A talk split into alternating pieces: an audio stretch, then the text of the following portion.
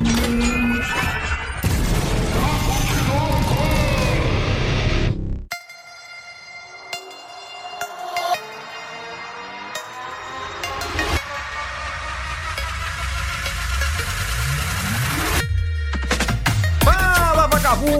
Começando mais um Papo de Louco. Aqui é o Luciano Munhoz e contra fatos não há argumentos. Fala pessoal, aqui é Luiz Runzo. Queria o máximo que eu sei programar é o alarme da minha casa. Fala galera, beleza? Aqui é o Gustavo Lopes e meu único videogame que eu comprei ultimamente foi o Wii. O resto é tudo emprestado. Fala galera, aqui é o Thiago Souza e hoje nós vamos aprender a como fazer um mod e jogar GTA com a Maria Joaquina do Carrossel. Fala galera, o meu nome é Gabriel, todo mundo me chama de Gabe e eu escoro em todos os programadores porque eu sou só artista. Fala pessoal, meu nome é Luiz Gustavo. Eu finjo fazer jogo, mas eu geralmente só faço coisa bugada. Fala galera, aqui é o Solfa e hoje eu vou ensinar como vocês podem fingir que fazem jogos. Salve galera, sou o Bacudas e fazer jogo é fácil, eles disseram. Peraí, muito bem, senhoras e senhores. Vamos bater um papo, falar sobre desenvolvimento de jogos, olha aí. Mas antes, vamos para os nossos e-mails. What?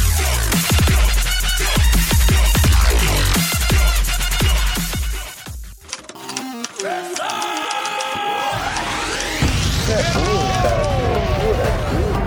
é burro. Que coisa absurda.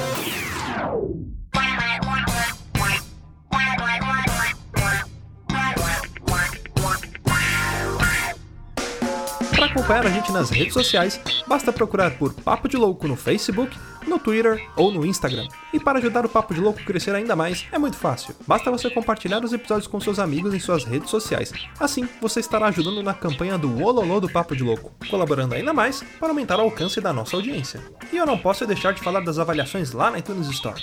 Deixa lá suas 5 estrelinhas e um comentário bem bacana. Lembrando que as avaliações serão lidas neste quadro. E para o ouvinte que deseja nos ajudar financeiramente, você pode colaborar através do PicPay, do Padrim e de doações lá no PayPal. Qualquer contribuição é muito bem-vinda, e dependendo da sua contribuição, você pode ganhar recompensas e brindes exclusivos do Papo de Louco.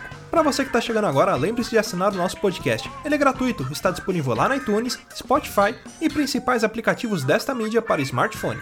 Além do podcast, para você que quiser conhecer o nosso conteúdo na íntegra e a nossa loja, entra lá no nosso site. Tá esperando o que, rapaz? Acesse lá, é papodelouco.com.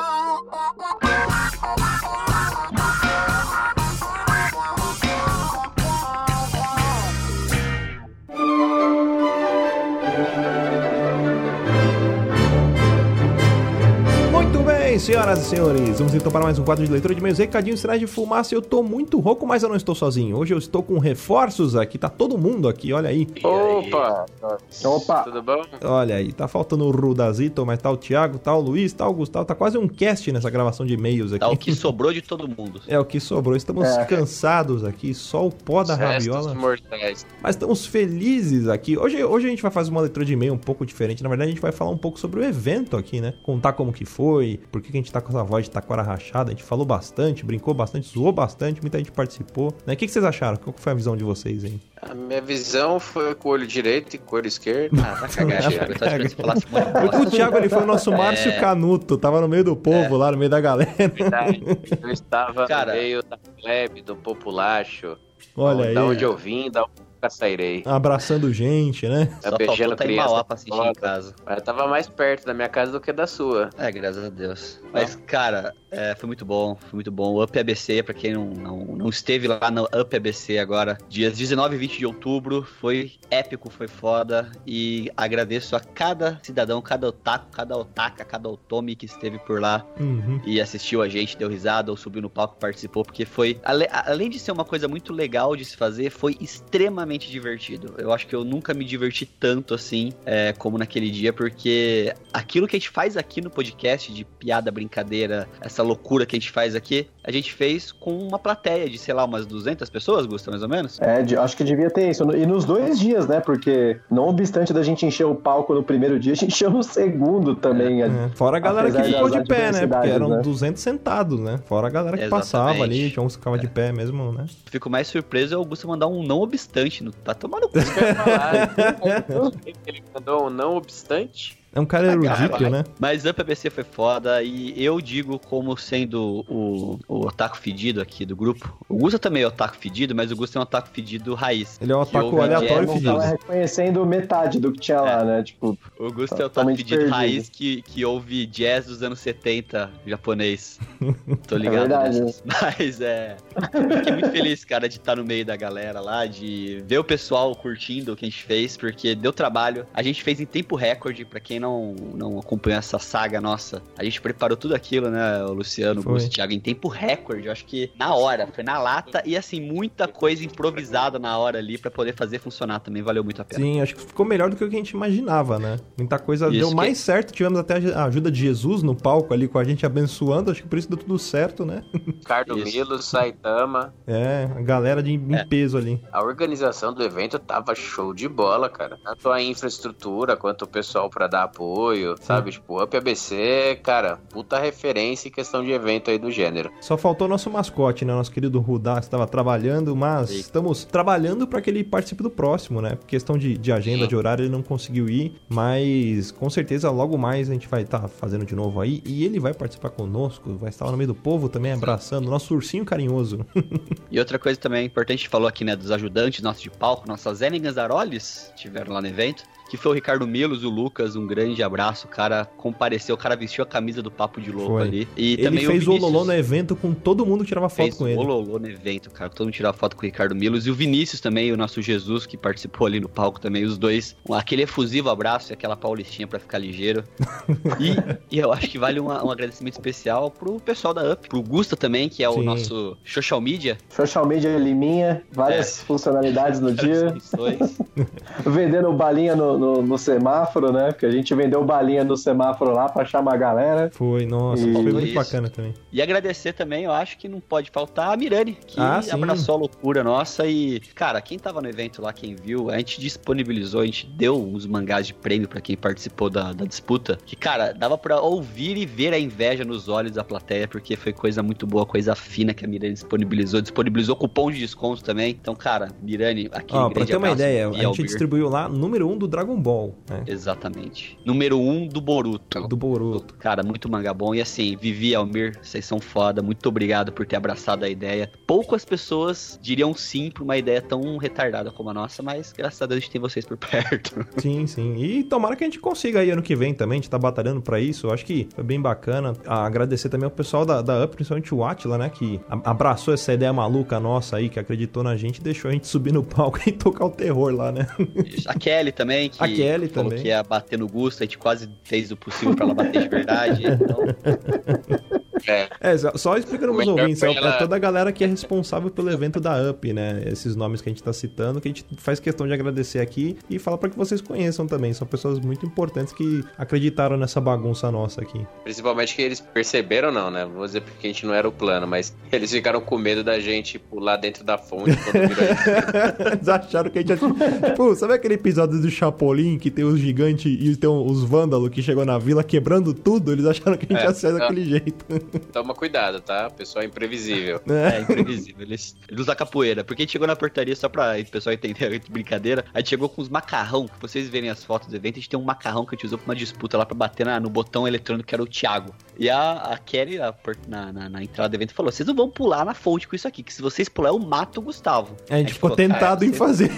Ficou tentado em fazer pra ver se ela realmente matava o Gustavo. É, tomar cuidado, meu, que no dia lá a galera se empolga, até no palco, né? Não só nós, né? Mas É. a galera que participou também tava numa empolgação lá que, pelo amor de Deus, nossa. Eu acho que foi muito legal o evento. Eu já participei de muitos ABCs já. Isso tem. O ele vai fazer 15 anos ano que vem. Uhum. Vou falar que eu já, já participei há pelo menos uns 10, vai, nesses últimos 15, quase 15 anos. E cada vez ele tem ficado maior. O público tá cada vez mais, tá participando mais, assim. E é muito bom ter uma oportunidade dessa num evento dessa magnitude pra gente. Porque é, não só pro, pro Papo de Louco, mas pro público também. Acho que o público se divertiu tanto quanto nós, né? A galera Sim, tava sim. muito empolgada. Eu queria fazer um pedido de desculpas. Por quê? Pra aquele menino que tava vestido de Ash que eu abordei no corredor. Ah. Só que eu acho que E o menino ficou em choque, sabe? Tipo, ele, ele- tanto que ele foi no, no sábado, ele foi no evento, tipo, sentou na cadeira, olhou pra minha cara, deu um oi e foi embora. Tipo,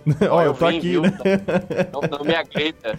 Só explicando pra galera. an- Momentos antes de, da gente fazer, a gente pensou assim, meu, vamos abordar uma galera pra convidar pra ir lá assistir a gente. Então a gente saiu falando com uma galera. E aí tinha um, um cosplay de Ash sozinho. Aí o Thiago chegou nele. Aí como é que foi a pergunta que você fez lá? Você perguntou quais personagens eram melhores, não sei o que, né? A hora que o moleque ia responder. Qual que você é o negócio? Na hora que ele respondeu, foi assim: descubra 4 e meia, espero você lá, não sei o quê. Aí o moleque ficou. Ah, tá bom, obrigado. E saiu andando. Só que você falou de um jeito que parecia que você tava saltando, moleque. É, da- Foi mesmo, vou, vou, vou confirmar, porque eu tava do lado. Tava junto. Tava, tava junto. E o cara que eu queria agradecer, que também que eu lembrei aqui agora, importante, o nosso campeão supremo da Ah, verdade. nesse primeiro, que é o Estevan, que tava lá de. defendeu o Ash, né? Mas tava fantasiado de Jaden Yuki do Yu-Gi-Oh! Ele levou pra casa o Funko Pop e eu falei com ele já, peguei o contato e falei, tem que, ele tem que postar uma foto desse Funko agora, que ele tem o troféu, não é o troféu imprensa, mas é o troféu do Ultimate Anime Fight, aí da primeira edição aí do Up, que veio muitas outras. Sim, é, ele foi campeão no primeiro dia e ele disputou uma outra final do campeão, do, campeão dos campeões com o campeão do segundo dia. Ele, Então ele, disputou, ganhou. ele disputou o Mundial, o Mundialito. Ele, fez- representou ele o Ash e ganhou duas vezes. Mas foi, foi muito bom mesmo. E eu acho que vale citar isso, né, cara? A, a Up, puta, primeira vez que eu vou na Up, eu gosto, sei lá, milhares de anos aí, mas a primeira vez que eu vou, me surpreendi com a quantidade de pessoa, com a organização do evento, cara, tipo, a- com tudo que tinha ali de estrutura, tudo mais. E poder fazer parte, assim, né, do que aconteceu nesse ano da Up foi muito bom, foi épico, foi, foi foda pra caralho, na verdade. Não, e pra essa galera que não foi assistir a gente aí, já deixa marcado no calendário, porque ano que vem, novamente, estaremos lá nos dias 18 e 19 de abril, que vai ser a edição de aniversário de 15 anos do Up. Sim, é, E a nós Up ela estamos acontece duas vezes por ano, né, Gusta? Ela costuma acontecer duas vezes por ano, exatamente. Uhum. E o Papo de Louco já tá dentro dessa edição que vai ter agora, nesses dias 18 e 19. Então, se você foi vacilão, não foi ver a gente lá mesmo morando em São Paulo, porque a gente sabe que tem uma galera aí que, que mora um pouquinho longe aí, não, não tem essa oportunidade de poder vir aí. Tipo, praticamente o, o nosso Felipe Castanhari aí de Bauru quase não, não foi dos prestigiar, porque ele mora longe da gente, né? Infelizmente, né? Mas vão lá, aparece lá, participar, conhecer a gente pessoalmente, né? E fazer uma zoeira, né? Porque a galera gosta da zoeira lá, né? Pra falar que o Luiz compareceu, mas ele pagou caro, né? Porque tomou um Ah. rombinho aí no cartão de crédito. minha esposa falar. Mas, pessoal, outra coisa, se vocês foram na UP, se vocês estão vendo esse podcast porque vocês conheceram o Papo de Louco, sejam bem-vindos, mas se vocês foram na UP, estiveram lá e participaram, estavam na plateia, deram risada com a gente, a gente vai deixar uma postagem que a gente tá preparando no site do Papo de Louco, então, sobre o evento, né, com algumas fotos, algumas é, é, observações, e a gente fez uma postagem é, lá no evento do Up ABC, então, se você for nas publicações do Up, tem uma postagem com algumas das fotos, pra você se quiser se encontrar nas fotos, relembrar um pouco, e a gente vai tentar aos poucos ir postando mais coisas ali no nosso Instagram, Facebook e tudo mais, Pra você que esteve no evento poder relembrar, e pra você que não esteve no evento, poder sentir um pouco como é que foi esse clima lá. Uhum, exatamente. Tem até um, um rapaz procurando um crush. Que Ah, teve é verdade. No palco, no palco do Ultimate Fight, hein? Foi, foi. Quase não vai dar Olha namoro. só, hein? É, quem sabe a gente não coloca um quadro de vai dar namoro no próximo. É, exatamente. Em Oi. nome do amor aí, entendeu? É.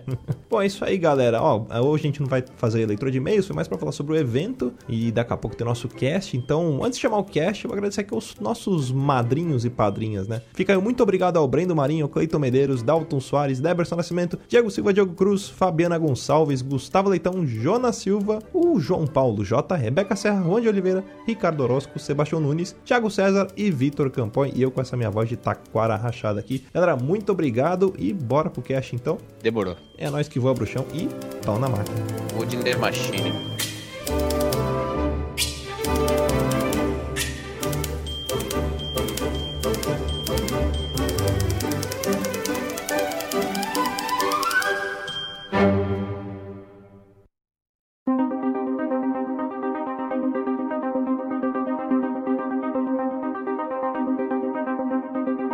Começar mais um cast, mas antes da gente bater um papo aqui, fala sobre desenvolvimento de jogos, olha aí, coisa bacana. Eu, quando criança, eu sempre quis ser desenvolvedor de jogos, até descobrir o que eles realmente faziam. É, mas antes disso, vamos fazer, fazer abrir o espaço aqui pro jabá de vocês aí, falarem um pouco a respeito do projeto, é, falar quais estúdios que estão envolvidos nesse projeto e tudo mais, e redes sociais também, sites, tudo que vocês querem passar pra galera, como que o pessoal encontra vocês. A gente tá agora, nesse momento, finalizando, entrando na última parte do lançamento do nosso projeto, nosso novo jogo, que é o Spook Station, né?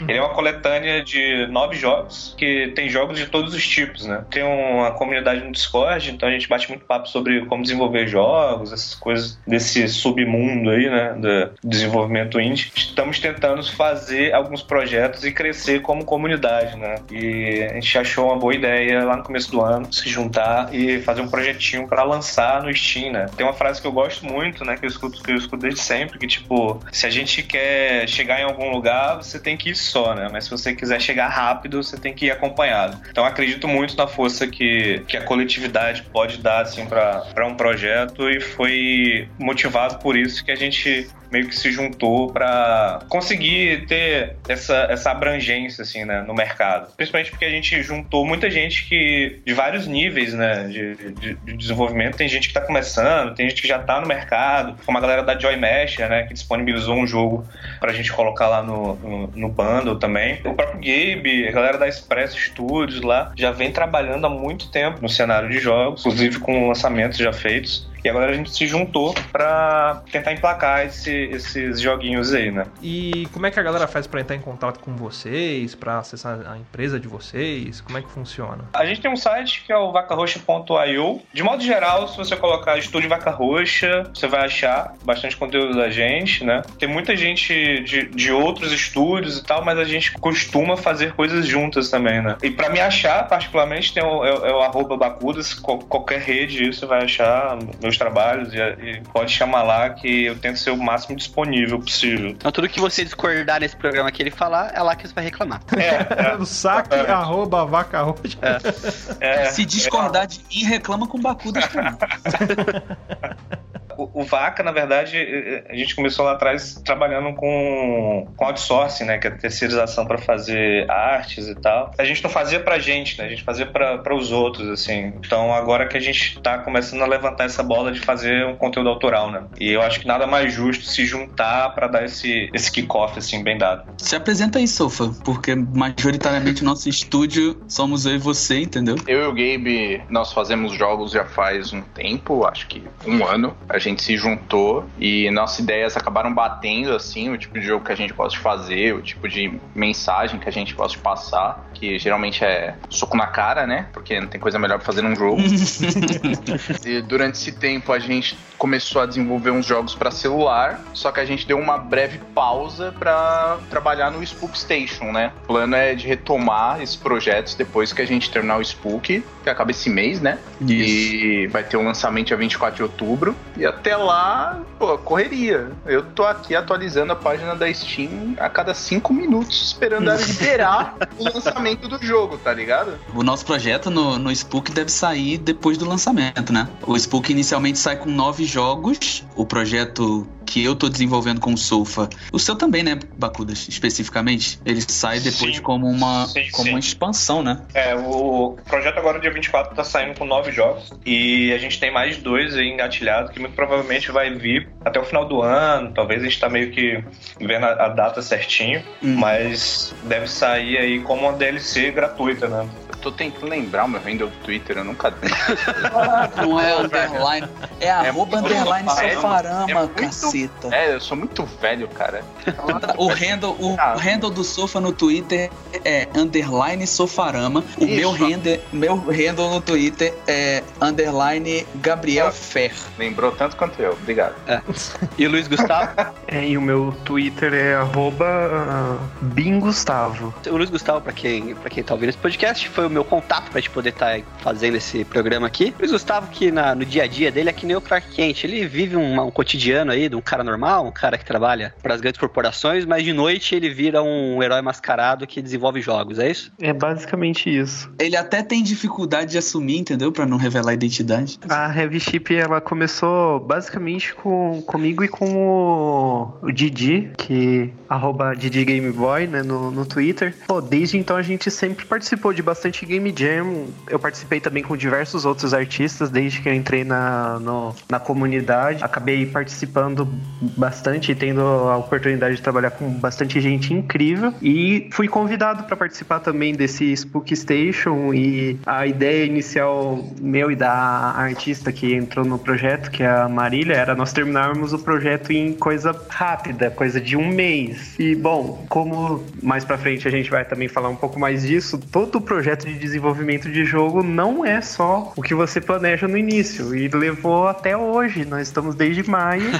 e ainda tem bastante coisinha ainda pra fazer, mas ah, a gente tá gostando bastante de, de trabalhar nisso. O Didi acabou entrando também pra ajudar no, no desenvolvimento final, tanto na parte de arte como também na programação, e tá ajudando bastante. Não, e é legal ver isso, né, cara? O Didi, um baita de um trapalhão desenvolvendo jogos. Do, doutor Renato. Doutor Renato, doutor Renato.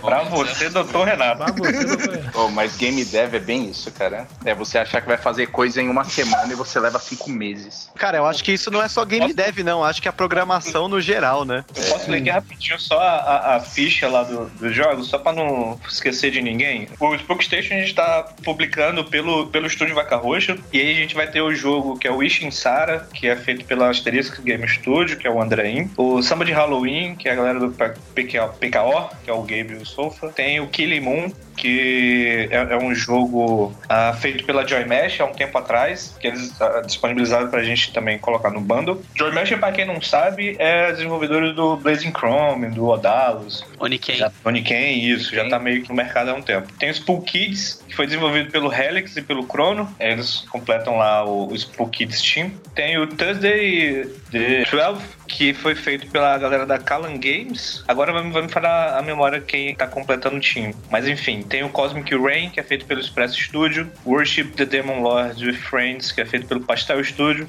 O Spooking Cookie, que é pela Heavy Ship, Gustavo, Luiz Gustavo. Tower of Seven Four, feito pela Last Stone. E Cursebringer, que é feito pelo desenvolvedor que é o Vi. É um adventure textual que é bem interessante, cara. Assim, de modo geral, a gente tá trazendo um, um bundle com vários estilos de jogos diferentes, assim, tem, tem pra, realmente pra todo gosto, cara. Todos eles são com temáticas ne- nesse mundo de fantasia mais fantasmagórico, né? Isso, exatamente. A gente, a gente fez, a gente pegou essa temática de Halloween, assim, e meio que vestiu todos os jogos com isso e com essa mística, né, des- dessa época que agora tá super em voga aqui no Brasil, né? Antigamente era mais, mais uma cultura gringa, né? Mas a galera tá se apossando cada vez mais dessa do Dia das Bruxas aqui também, né?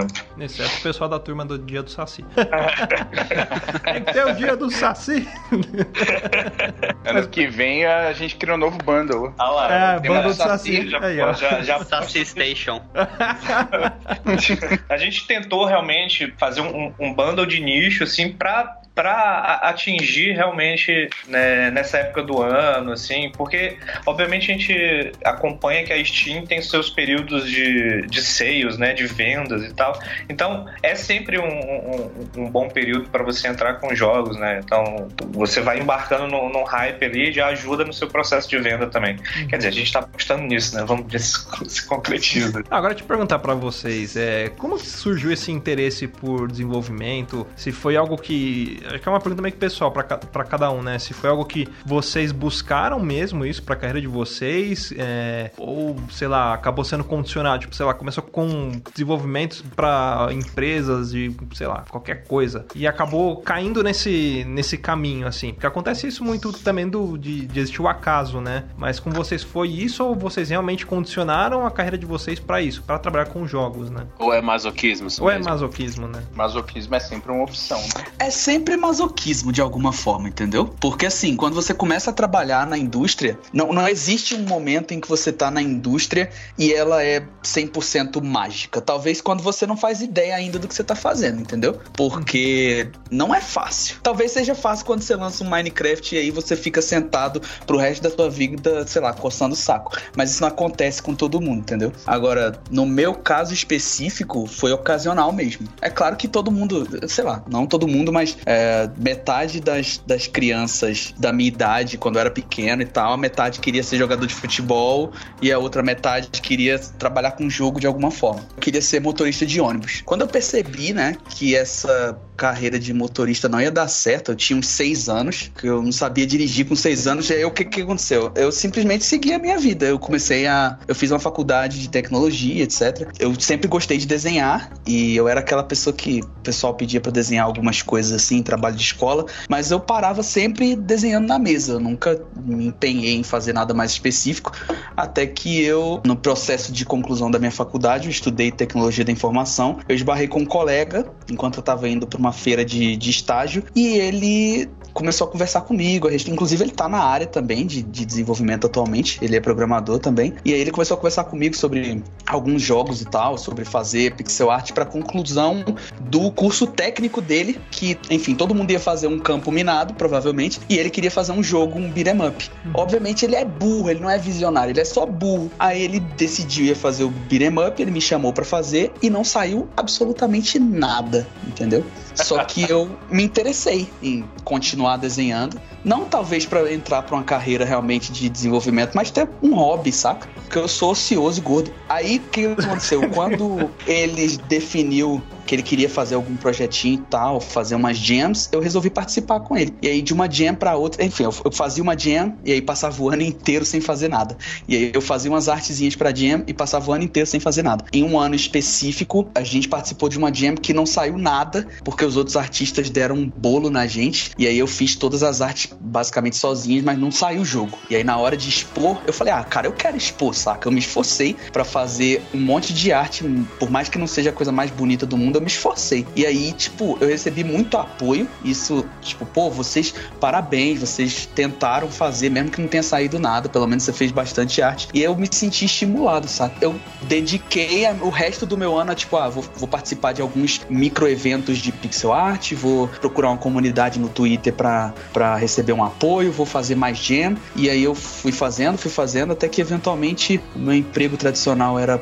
bem enfadonho, para não falar outra coisa. E eu recebi uma oferta quando eu já tinha bastante arte publicada, eu já tinha conhecido algumas pessoas maneiras e tal, já tinha conhecido Bacudas, aí eu recebi uma oferta para sair do emprego normal e ir para uma empresa de desenvolvimento de Recife. E aí eu, cara, era basicamente a mesma situação financeira que eu estava no momento, eu não ia melhorar nada financeiramente, mas era fazer uma coisa que na época eu gostava, em detrimento a faz... continuar fazendo algo que era muito cansativo para mim. E aí eu pulei dentro, sabe? Aí desde então eu fui pulando de uma para outra, na verdade, e trabalhando nos meus projetos e desde 2017 eu trabalho full time com, com game dev mesmo. E o curioso é que, tipo, ele falou, ah, a gente já tinha conhecido Bacudas. Ah, quando eu comecei a, a, me interessar por pixel art e tal, aí eu fui catar no Twitter artistas que faziam isso, né? Aí descobri lá, Gabe Fern e tal, bababá. Fui ver o, o perfil dele, tudo em inglês. Eu comecei a twittar pra ele em inglês. Pô, um maluco gringo aqui manda bem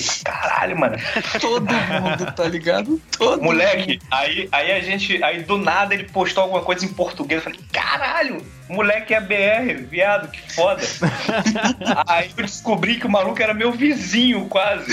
Puta que pariu. Morava no outro bairro aqui, assim.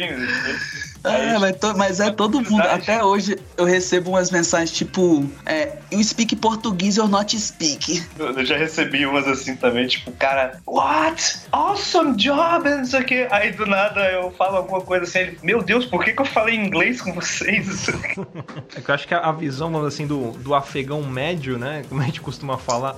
É, é do, do, do, brasileiro médio. Eu acho que ele, ele não, não entende a, a, o tamanho do mercado na nacional que é, né? Que no Brasil você também tem grandes empresas, grandes estúdios fazendo trabalhos fantásticos, né? Acho que a galera vê muito assim e pensa, puta, o jogo é foda, é de gringo. Às vezes não entende que isso também é trabalho da, da gente aqui, que é uma coisa para se orgulhar, né? Que consegue sim, fazer um material de uma qualidade tão boa quanto lá fora, ou às vezes até melhor, né? E, cara, é, às vezes não é maldade, é, sabe? Não, não é. a, a, maioria das vezes é, é, é, tipo, não é nem aquela falta de instrução, sei lá, por, por falta de interesse. É só porque realmente, por exemplo, eu, eu reconheço o meu perfil, sei lá, não, não era muito acessível, você tá entendendo? Então, tipo assim, não tinha por que realmente os caras deduzirem. É muito involuntário. Até para mim, eu, quando eu notei que as pessoas me enxergavam dessa forma, eu falei, caraca, eu não tenho seguidor brasileiro, saca? Uhum. E eu gostaria, você tá entendendo? Eu percebi isso e comecei a mudar um pouco o perfil do meu, do meu Twitter, é, assim, é muito tal. engraçado. Eu lembro que quando saiu o Diablo 3, que teve um, um, um, estúdio, acho que lá de Recife, se não me engano, agora vai me falar o nome do. a memória do nome do estúdio, mas eu vi a galera, meu Deus, brasileiro trabalhando em AAA, saca? E assim, se você for atrás, tem muito BR trabalhando em AAA Sim. por aí, saca? Eu acho que é um pouco de miopia também. Eu,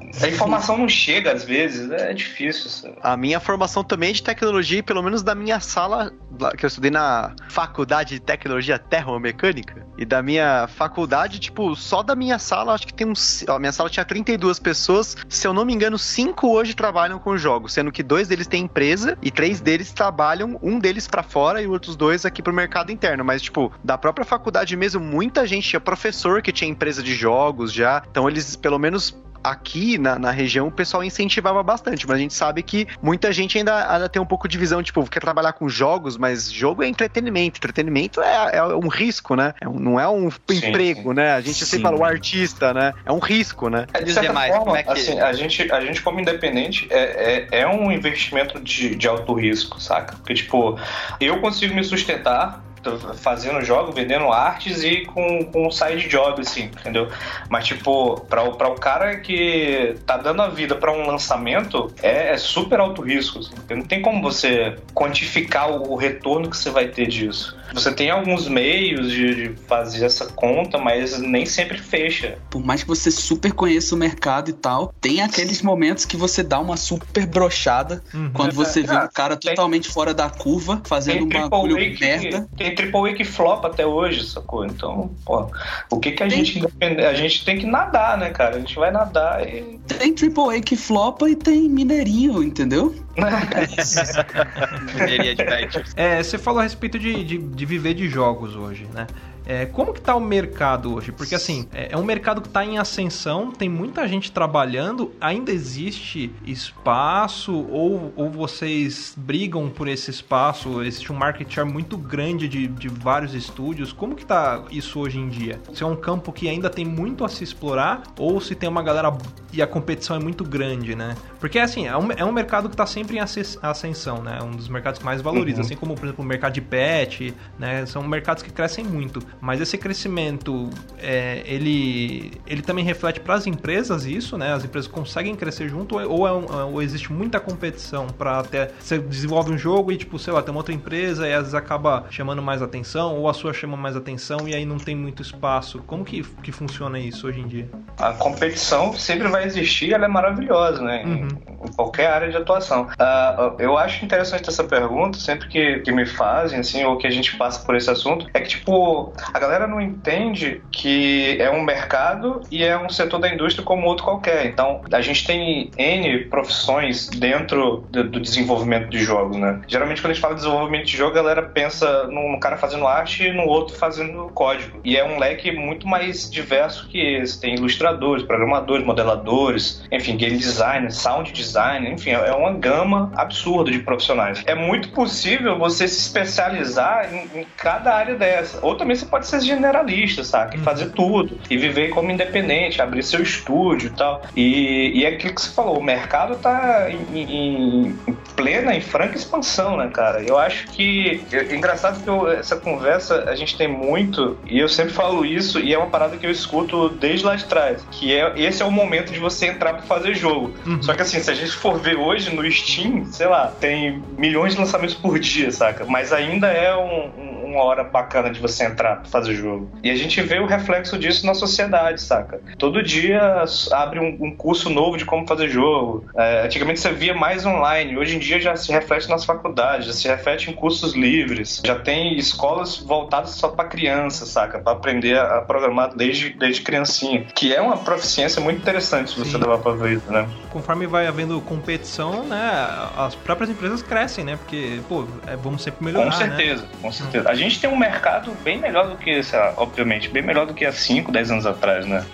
Exatamente porque a gente está conseguindo se, se estruturar melhor, né? Pensar como, como empresa realmente. Ah, a gente teve o advento aí há um tempo atrás, que está começando a impulsionar mais ainda, mais forte, que é o setor da cultura, que é com os editais e tudo mais. Isso movimenta bastante grana entre as empresas, entre os estúdios e tudo mais. E movimenta também a vontade da galera querer fazer mais jogos, né? É isso que é o mais importante, é querer fazer mais jogos cada Sim. vez mais, né? Seja ele digital, seja ele de, tabuleiro, seja ele. Enfim, existe outra uma variedade enorme também de, de fazer jogos. né? E como você começou a fazer jogo, Bacudas? Cara, eu comecei bem despretensiosamente, saca? É, a pergunta é como surgiu o interesse, né? Desde Exato. moleque, assim, desde moleque, porque eu sempre achei que era, era, era muito magia negra a parada. Eu lembro de criança, assim, jogando Super Nintendo, no Nintendinho e tal, e tentando entender como aquelas coisas funcionavam. Pra mim não fazia sentido. Aí eu tentava abrir o cartucho, saca? Pra ver se tinha alguma coisa lá dentro.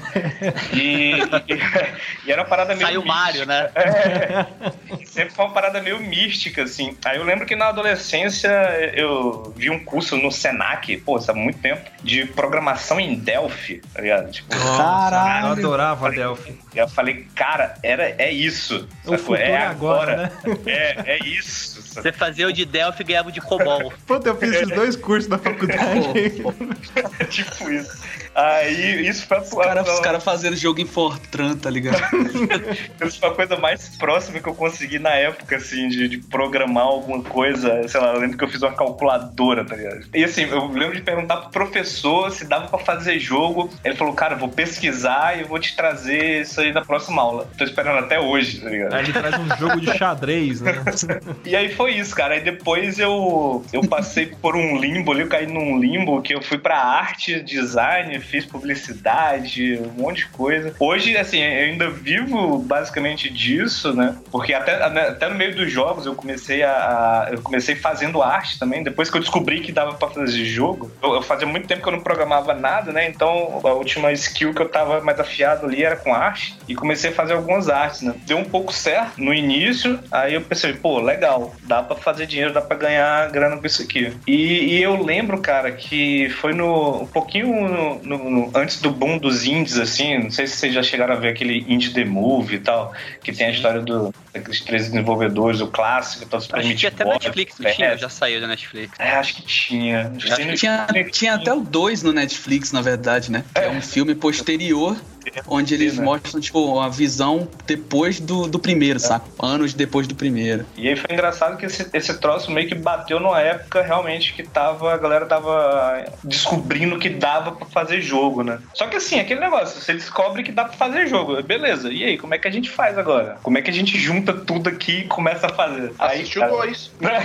Assiste o 2, entendeu? Pra você saber. E aí é muito doido. Aí, aí a partir daí foi, foi por conta própria mesmo, ralando, tentando conhecer pessoas que estavam pensando da mesma forma, conheci muita gente legal aí do, no meio e tal. E assim, basicamente, quando, quando eu fundei o Vaca, o estúdio independente Vaca, que depois virou coletivo, que depois virou várias iniciativas, comunidade, enfim, foi pensando em fornecer para a comunidade o que eu gostaria de ter encontrado quando eu comecei a pensar em fazer jogos, tá? Tipo, o cara hoje, pô, eu quero fazer jogo. Ele tem algum lugar que ele possa encontrar um subsídio que ajude a, a ele a, a, a nortear ali o caminho dele, sabe? Um aconchego. Isso, exatamente. Tipo, é, falar que fazer jogo não é fácil, sacou? Você vai sofrer muito aí no meio do caminho, vai virar muita noite aí atrás de bugs, debugando muita coisa. E é mais ou menos por aí, cara. E Luiz Gustavo, como é que você entrou nesse mundo aí? Sempre tive também o interesse, né? Eu jogava no, no Nintendinho, no Mega Drive.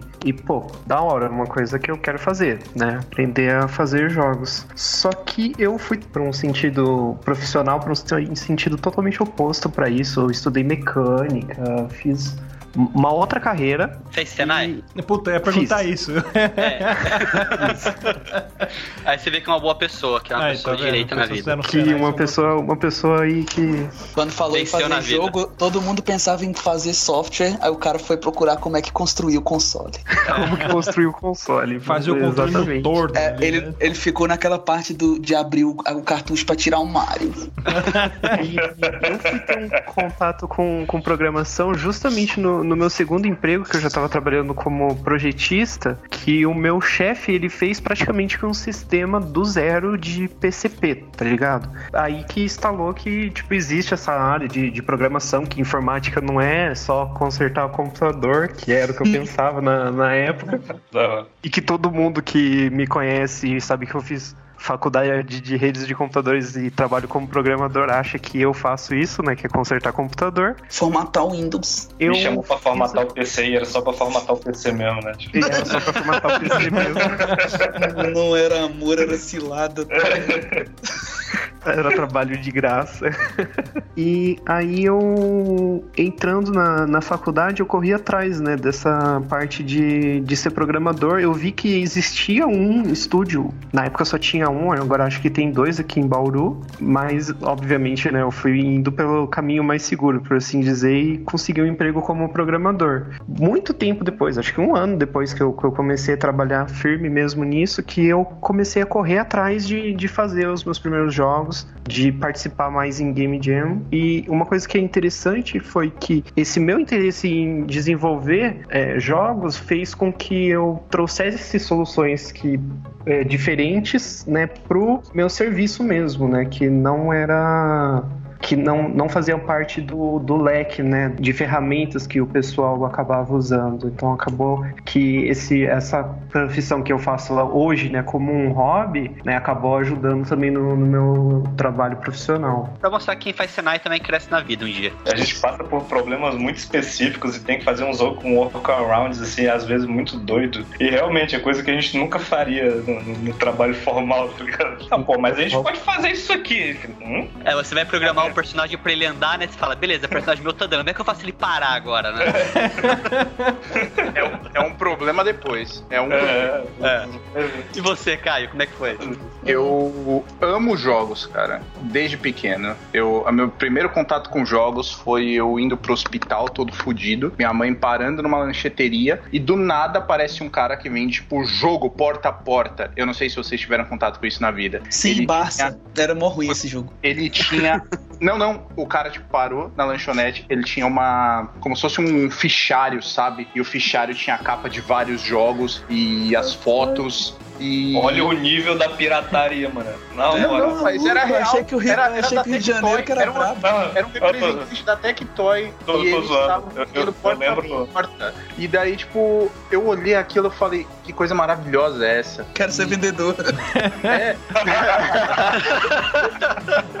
Mas foi uma coisa mística, sabe? Tipo, eu com meus, sei lá, 5, 6 anos, eu não sabia o que era nada da vida. Eu enchi o saco da minha mãe pra comprar ali na hora. Então eu cresci tipo, jogando muito jogo. Quando eu jogava os jogos, eu meio que eu começava a reparar no padrão de certas coisas que aconteciam. E aí foi meu primeiro contato com programação de certa forma, que eu via, tipo, ah, se eu fizer tal coisa, o outro personagem vai agir de tal forma. Os inimigos eles vão responder assim, o jogo vai responder dessa forma. Então era a- aquela coisa, tipo, você tava jogando Final Fight, sabe? E aí tipo tinha os inimigos de fora do cenário e você sabia que você podia bater porque eles iam na sua direção, eles estavam fora do cenário, só que eles iam na direção do seu punho porque eles eram burros. E era uma coisa linda, tá ligado? Tipo, vo- você começava a entender uma lógica de programação meio que natural. E com o passar do tempo, eu ficava tentando, assim, traduzir tudo que eu vivia para jogos. Então eu ficava, tudo que eu experienciava na vida, eu tentava pensar como que isso daqui poderia ser um jogo. Eu passei por essa fase, a minha, aconteceu umas merda na minha vida, eu falava, caralho, como eu queria ter um load state. né? Deixa eu dar um Ctrl Z aí. Era pra tudo, sabe? Era pra, tipo, eu ia num casamento, como que eu transformava um casamento em jogos? Eu, eu ia comer num restaurante, como eu fazia isso daqui em jogo? Eu tentava transformar tudo em jogo. E passou.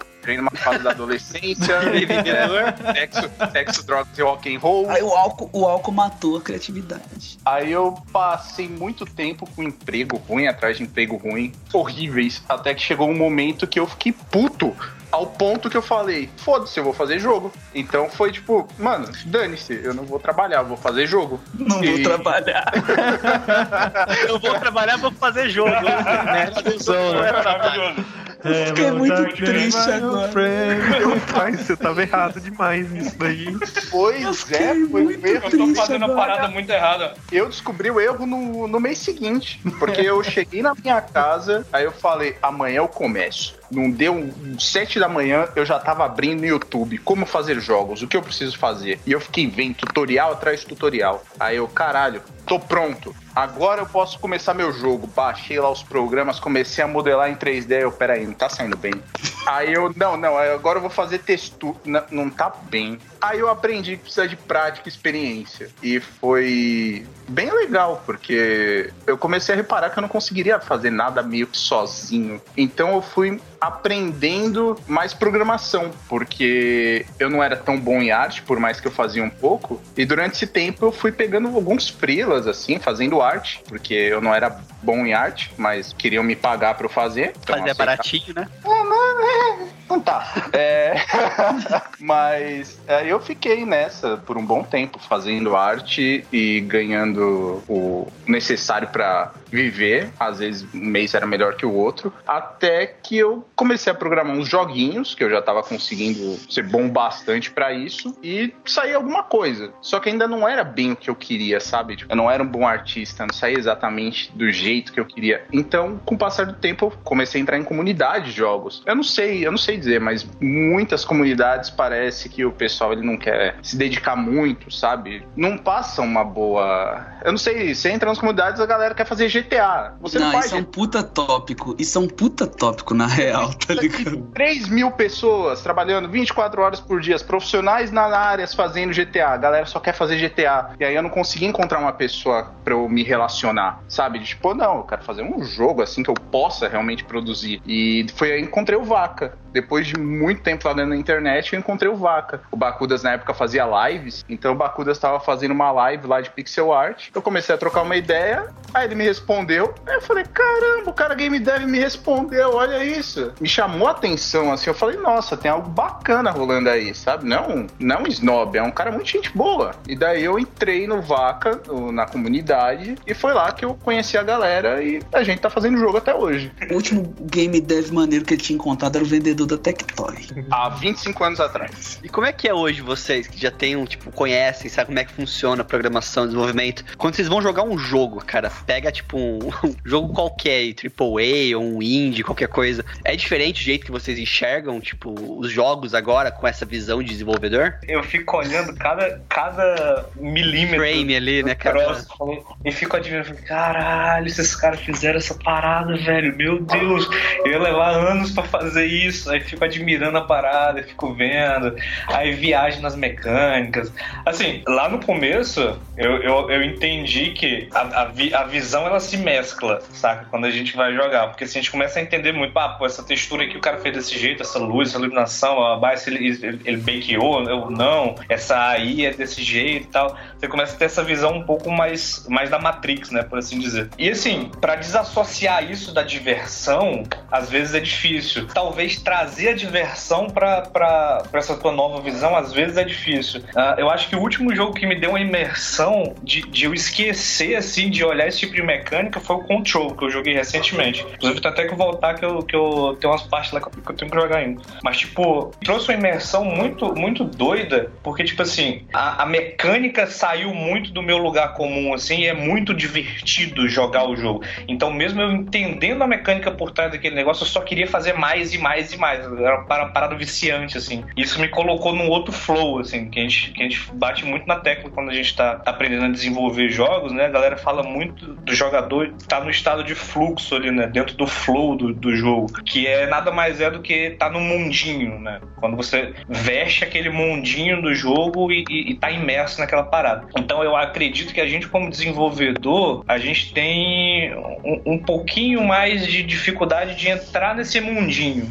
Mas também quando entra, aí vai que vai. Porque... É que nem o mágico saber qual que é, como é que faz o truque, né? Você já não. Isso, exato. É, a gente começa a ver um pouco, ah, pô, ah, ele vai tirar a, a carta dali, sacou? Mas às vezes a gente quer ver ele tirando a carta dali, porque vai ser divertido. sabe? Você É. tem que estar preparado pra experiência. Muitas pessoas sabem como os filmes são feitos, sabem que os efeitos especiais são gravados numa tela verde e a gente sabe que tudo, muita coisa dali às vezes não é real, só que você quer acreditar que é real. Então, quando você vai jogar um jogo, você vai assistir um filme, é, para mim é a mesma coisa. Você tem que estar preparado para experienciar. Você tem que se desligar, sabe? Você tem que tá, se sujeitar à diversão sem pensar muito, o que às vezes atrapalha, porque no momento que você começa a pensar, você já começa a reparar, não, pô, mas aquilo lá o cara fez desse jeito, aquilo lá ele poderia ter feito melhor. Às vezes você não sabe, às vezes ele não tinha tempo, mas começa a vagar essas questões na cabeça, sabe? Tipo, por que eles foram por esse caminho? Quais foram as escolhas? Sei lá, o meu truque é esse, é se eu vou jogar um jogo, eu desligo a primeira vez, eu jogo o jogo e depois eu tento começar a analisar o que eu joguei. Eu jogo uma segunda vez para ter uma noção melhor das coisas. É meio difícil, porque quando acontece uma coisa muito legal, ou uma coisa tipo um bug muito ruim, a gente tipo, começa Você sai a, do mundinho ali. é, o legal é, é- é- também é ruim. Porque, tipo, quando acontece algo muito incrível, você pensa, nossa, que da hora, eu nunca vou conseguir fazer isso sozinho. É, De, de modo geral, assim, é, eu, eu gosto de separar quando eu tô jogando só por desligar a cabeça e, e jogar pro divertimento, e quando eu vou estudar, assim, real. Ah, me vem duas etapas, assim, da minha experiência, que é quando eu tava estudando pixel art, né? Que eu peguei muitos jogos de Super Nintendo, muitos jogos de Nintendinho, e eu ia no emulador, aí parava frame by frame, tem, uma, tem umas opções lá no emulador que você consegue tirar as camadas e tal, você consegue ver por dentro do jogo mesmo ali. Você vai tirando as camadas ali vai entendendo a construção do, do, do cenário, propriamente dito, das sprites, das animações. E quando eu tava focando em estudar game design, né? Que aí eu sentava com o Word aberto aqui e, e ia jogando, tirando print, tentando entender aquela mecânica, escrevendo sobre aquela mecânica e documentando tudo o que tava, o que a minha experiência estava acontecendo no, no, jogo, né? Até um certo ponto eu gostava muito de separar esse momento. Não, isso aqui agora é estudo e agora é diversão. Mas como o Sofá falou mesmo aí, às vezes a gente tá lá se divertindo e fala, nossa, que mecânica foda. Aí você começa a tentar entender aquilo por trás, sacou? Às vezes você cai assim no automático. Aí você começa a tentar reproduzir e aí você Isso. quebra toda a imersão do jogo, porque o seu É. personagem, que é um cowboy, tá voando no meio da avenida, tá terra. Soltando o Kamehameha, né? E é uma essa parada de estudar é muito é muito engraçado, porque assim, eu acho que no nosso, na nossa área a gente sofre um preconceito que tipo não é um pô, nossa, que puta preconceito, mas é uma parada que as pessoas não tentam entender de fato o que, que a gente tá fazendo, e quanto mais velha, pior. Tipo, é tipo assim, tem um, nível de pessoas que acham que, que são novas, tem, tem dois, dois tipos de pessoas, as pessoas que são mais velhas e não fazem ideia realmente do que a gente tá fazendo, e é, ou é tudo perda de tempo ou é joguinho, e tem um nível de pessoas mais novas que ainda estão naquele, naquele buraco ali do sonho, saca? E o que você faz é, é tipo, se você não faz um GTA, você não é realmente um desenvolvedor. E aí, eu acho engraçado porque, tipo, as pessoas que convivem com você, elas são as pessoas mais engraçadas porque elas estão no meio de um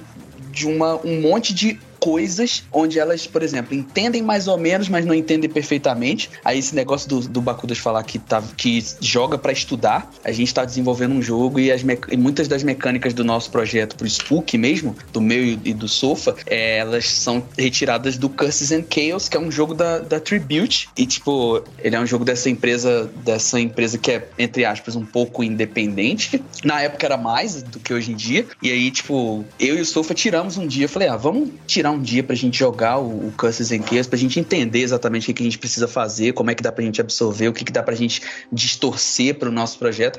E aí ele falou, ah, tem multiplayer, vamos jogar junto, então a gente estuda. E aí a gente sentou e ficou jogando mesmo. Tipo, foi divertido, mas não era pra ser só divertido. A gente realmente saiu com uma porrada de ideia. E aí a minha esposa entra aqui e fala, é, tá jogando aí, né? Aí eu, não, Chega, faz É só nada, nem só joga. tá jogando aí tu, né? Aí eu falo, não, eu tô estudando. Aí ela, "Ah, Laboratório. estudando aí tu, né? Quer dizer, se fosse herbologista, ia estar queimando aí, né? Tá bom. Olha, Eu acho que eu nunca estudei tanto na minha vida pra qualquer coisa a não ser fazer jogos. E não é só estudar em questão de falar isso. Vamos jogar jogos pra estudar. Não, é ler textos. Ler sobre o mercado, é entender mecânicas, é ver como os outros desenvolvedores fazem, ver como a comunidade está trabalhando nos projetos delas, ver o que funciona, ver o que não, ler review. cara, Pra é mim- comprar, comprar livro de arte conceitual e usar. É. Não é pra botar na estante, você tá entendendo? Tipo, os caras É. têm um livro do Zelda, ó. Não é, saca?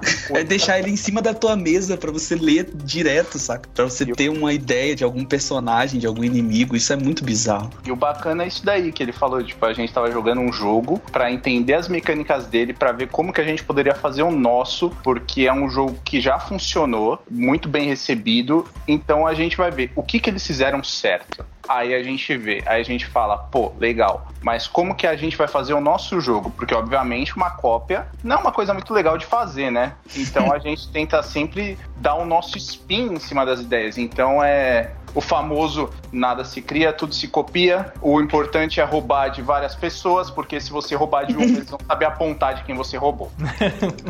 Então, Ah, as dicas e as É. dicas. você pega, tipo, várias ideias que você gosta de diversos jogos. Então você pega, pô, eu gosto que esse jogo faz isso, eu gosto que esse jogo faz isso, eu gosto que esse jogo faz isso. Você vê se funciona, você testa, você fica pensando nisso, sabe? Tipo, a sua cabeça fica lá pensando nisso o dia inteiro, né? Tipo, eu peguei, sentei e juntei tudo. Não, você fica pensando, como que eu vou fazer isso funcionar? Aí você, tipo, é Halloween? Vamos pôr o nosso jogo de Halloween. Tá, mas como ele vai funcionar com o Halloween sobre essas mecânicas? Então a gente transforma tudo, né? É tudo uma indústria transformativa, porque todos os gêneros dos jogos sempre foram um jogo, um jogo inicialmente. Tipo, todo jogo do- de plataforma é derivado do Mario, né? É todo como- jogo de beaten up é derivado do River City Ransom. É como, por exemplo, fazendo um paralelo para um, a vida de um escritor, né? O cara ele é escritor, se ele lê, sei lá, vamos supor, o cara só lê Paulo Coelho. Você pegar um livro que esse escritor for fazer, ele vai ser praticamente um plágio de Paulo Coelho. Agora, se é um cara que lê centenas de autores, a hora que ele vai colocar a ideia dele no papel, ele tem muitas referências, ele copia de todo mundo e ao mesmo tempo ele tá sendo au- 100% autoral, né? É, é tudo, é tudo a respeito de bagagem, né, cara? Uhum. Assim, a, gente não, a gente não tem como fazer coisas novas sem saber o que, que já aconteceu, né? Exato. Precisa estudar o que aconteceu pra pra se espelhar e, e colocar o seu, é, o seu toque, vamos dizer assim, né? Eu, eu lembro, isso, é- isso é muito engraçado. Eu sempre gostei muito de história, desde a época do colégio. E a galera pergunta, cara, por que, que eu tenho que estudar história, velho? O bagulho já aconteceu, saca? Cara, porque sim, tá ligado? Porque se tu não souber o que, que aconteceu, a gente não consegue fazer nada daqui pra frente, sacou? Uhum. Então, pô, então a gente vai continuar cometendo os mesmos erros, saca? É- é- isso é importante falar porque eu acho que a gente aprende muito isso eh, no desenvolvimento de modo geral. Acho que de software, enfim. A, a gente aprende muito vendo os erros dos outros, assim. Entendendo como é que aquele cara chegou naquele código tal, como é que ele fez aquela. como é que ele implementou aquele troço, como é que ele modelou aquela malha. Existe uma frase de um grande pensador que fala assim, ó. O inteligente, ele aprende com seus erros. O gênio, ele aprende com os erros dos outros. Então, É, pois é. tipo, se, alguém, já- se alguém já errou, por que, que eu vou cometer esse erro de novo, sacou? Então, obviamente a gente vai quebrar muita cara, assim. É, eu, eu gostaria muito de que alguém tivesse me falado lá atrás que fazer jogo era difícil, saca? Porque aí eu já chegava mais preparado, mas um, um belo dia eu achei que era fácil, assim. Então, e, cometi o erro que provavelmente muita gente cometeu. queria saber com vocês, o que, que vocês, então, a gente tá falando aqui, né, de quebrar cara, de dúvida, de tudo mais. Hoje em dia, como vocês falaram, né, tá- cada dia, tipo, sai, sei lá, centenas de jogos na Steam. Não tem só mais a Steam, tem outras plataformas, tem muito lugar saindo do jogo e muita gente desenvolvendo. Mas também tem muita gente aí, que pelo menos de fora que eu vejo, muito picareta, muito cara querendo oferecer o caminho, o atalho, querendo oferecer o jeito mais fácil. Que dica vocês dariam pra quem quer começar hoje a desenvolver jogos? É, cara, é bem difícil falar disso, porque exatamente esse ponto que você falou. Então tem muita gente que a gente conhece, tem muita gente que tá até próxima, assim, que é, é, tá, tá meio que orbitando uh, os meios, os lugares onde a gente troca ideia, convive e tal, que oferece esse tipo de, de shortcut, né? De atalho, de ah, publique seu jogo na Steam, ah, não sei o que, ganhe milhões com seu primeiro jogo. E é, e é complicado, assim. É, tem uma galera começando muito jovem hoje e, tipo, o melhor lance é se informar ao máximo, saca? Assim, procurar cursos que, que tenha relevância, né? Hoje a gente tem faculdade já disso. É, antes de mais nada, não tem, não tem shortcut.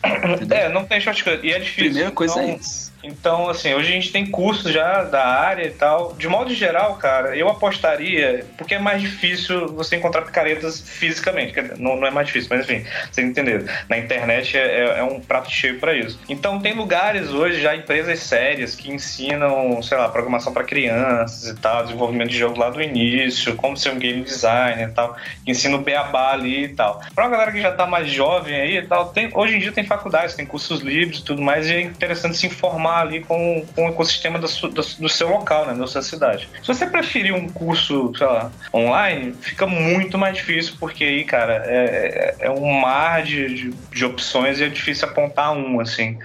Mas também tem cursos de relevância aí que você pode procurar no, no, no mercado que, que vai suprir sua necessidade. Eu acho que o fundamental é você ser, você ser curioso, né? Quando você é curioso, você tem a tendência de sair procurando melhores soluções, de Referências. referências, exatamente. Então a gente, hoje, porra, ao contrário de 10 anos atrás, cara, tá muito fácil fazer jogo, sabe? Então você baixa um engine, um construct, um Unity, você pega um tutorial, você já começa a fazer qualquer coisa. Se você vai sair alguma coisa boa, aí é a sua experiência, a sua prática, como o Sofá falou mesmo lá atrás, sacou? Você precisa ali se. Precisa estudar, você precisa levar a sério. Se você quer isso como um hobby, se você quer isso como sendo profissional, aquilo que eu falei lá, a gente tem um leque dentro da indústria muito grande, então você pode se especializar numa área, você pode ser um generalista. Isso o que vai dizer é quando você começar a fazer, né? O importante é começar a fazer. Ah, a gente tem muitos canais de, de- de começar a fazer. Tem desde uma engine muito básica até no, no papel e caneta, sabe? Você pode começar a fazer jogo agora, assim. Ah, pô, eu, eu quero pegar esse meu banco imobiliário aqui e, e- e inventar mecânicas novas. Vou inventar, vou botar mais um dado, vou fazer mais não sei o quê. Então a gente consegue trazer isso muito próximo da gente e começar a fazer os nossos próprios jogos, assim. Até Mais dentro de casa mesmo, sem nada. Com essa curiosidade a gente vai seguindo aí, vai tocando o caminho, né?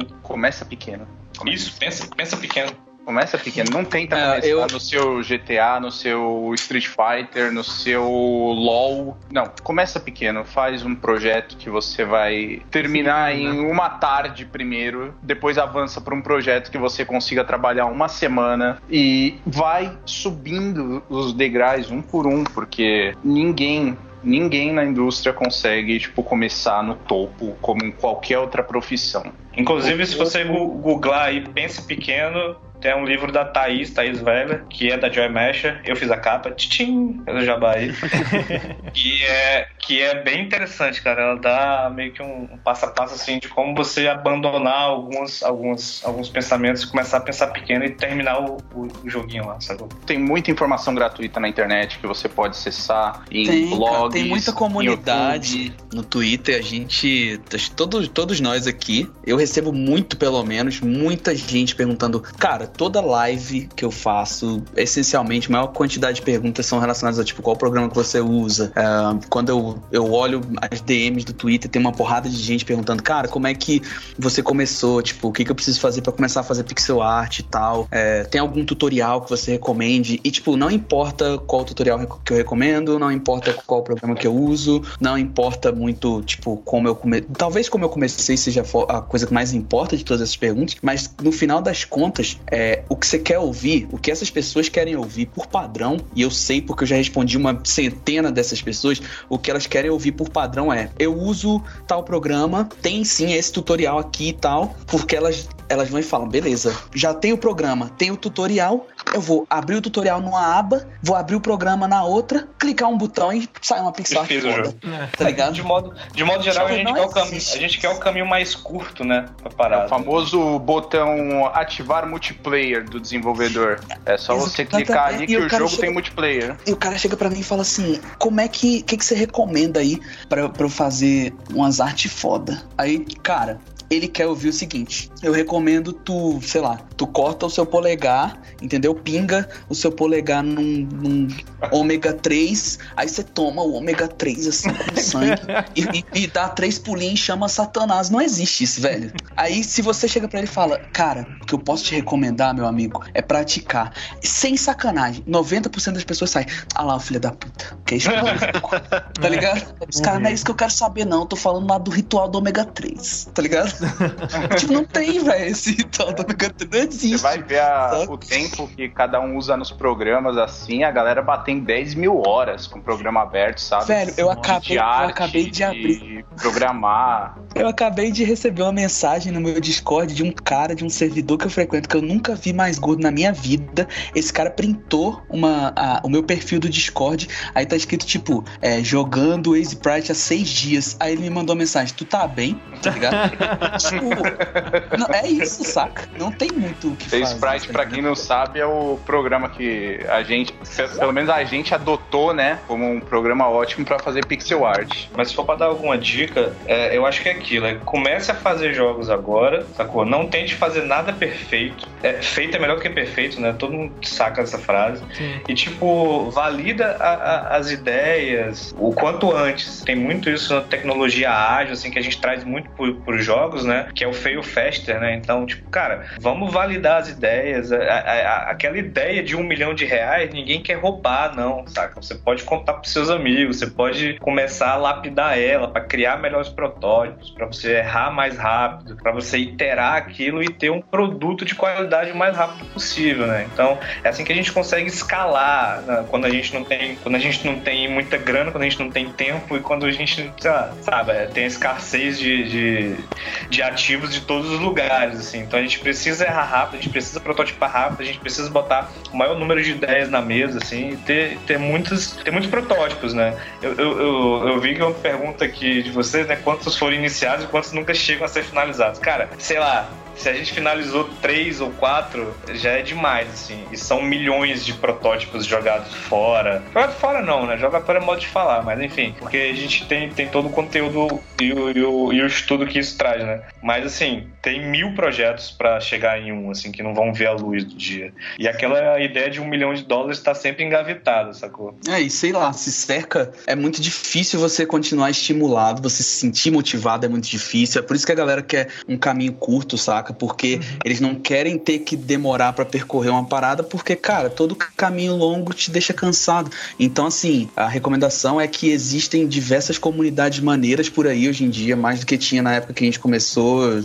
Acho que a gente frequentava quando a gente começou, elas estão três, quatro, cinco vezes maiores. O, o Pixel deles, quando eu comecei, que era um Twitter que botava tema diário de pixel art e tal, quando eu comecei eles tinham, sei lá, 5 mil seguidores. Os caras estão com mais de, sei lá, quantos, 30, tá ligado? Então, tipo assim, a comunidade tem crescido, saca? Você precisa se manter motivado, porque senão você vai sentir vontade de desistir mesmo. E aí, pra você se manter motivado, 55 mil tem o Pixel deles. Pra você se sentir motivado, se cerque de pessoas que, tipo, estão tentando também, estão se esforçando igualmente, estão tentando chegar na- tão longe quanto você, entendeu? Elas estão realmente abertas a feedback, estão abertas a errar e estão abertas a aprender. Se cerca de gente desse tipo pra, pra sei lá, te carregar, saca? Pra você carregar elas e elas te carregarem também, como se fosse, tipo, um grande grupo de autoajuda, porque assim você se cansa menos no, no caminho, assim você tem mais validação, você se sente mais motivado, saca? Porque sozinho é muito difícil. Mesmo que você vá trabalhar sozinho num projeto, você fazer tudo sozinho, sem nem contar nada pra ninguém, sem mostrar nada pra ninguém, recluso,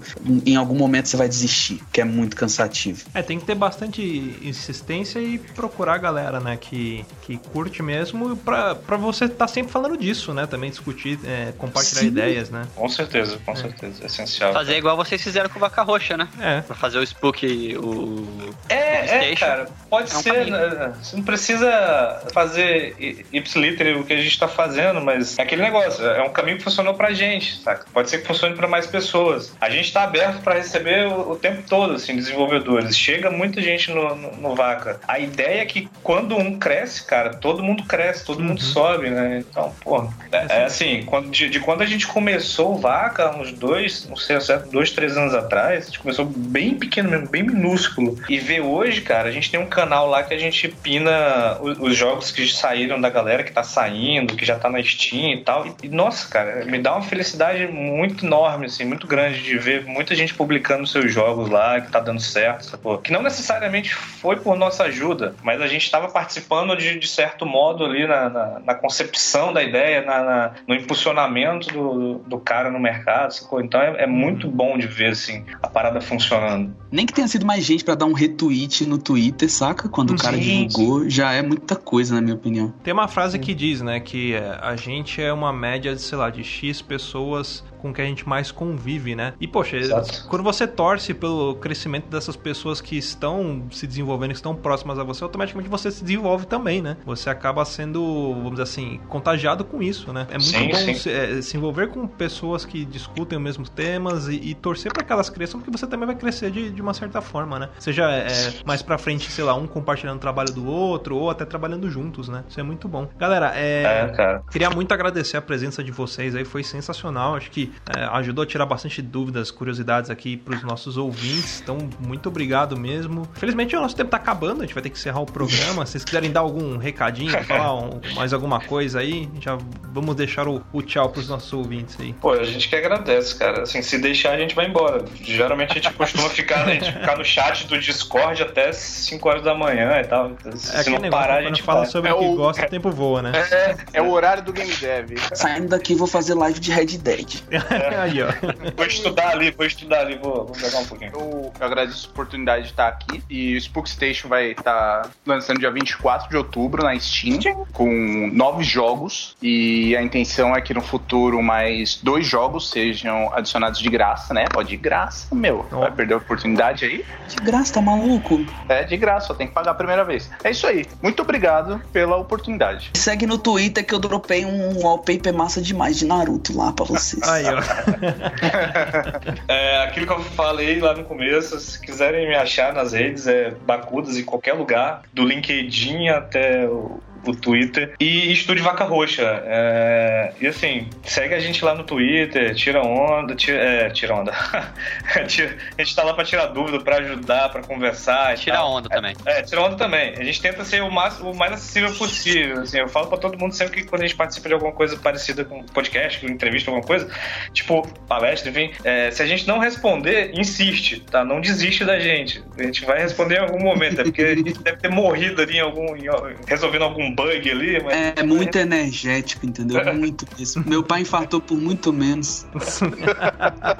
é, obrigadão aí, cara. Obrigadão pelo convite meu. E, e é isso, Spookstation, dia 24 de outubro, spookstation.com e a gente espera todo mundo lá no lançamento pra gente ver se vai dar certo aí. Eu tô torcendo, torcendo. Dedos cruzados. Segue aí no arroba Gustavo. Eu vou tentar ser um pouco mais participativo por lá. Eu tô um pouco negligente lá no, no Twitter. Faz tempo que eu não faço bastante postagem. E, cara, agradeço bastante a, a oportunidade, a oportunidade de conversar aí com, com todos vocês. Dia 24 de outubro aí, Spook Station na Steam. E é isso. Muito obrigado mais uma vez. Muito bom bater o papo. E a gente vai ficando por aqui. Até semana que vem.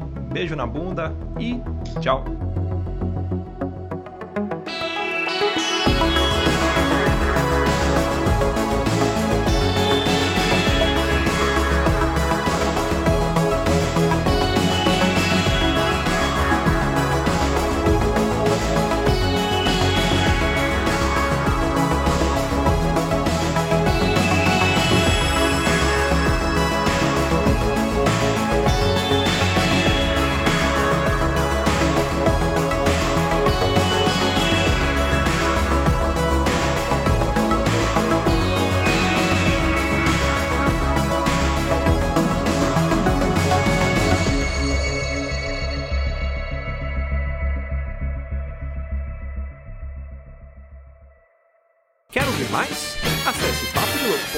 Assine o nosso podcast.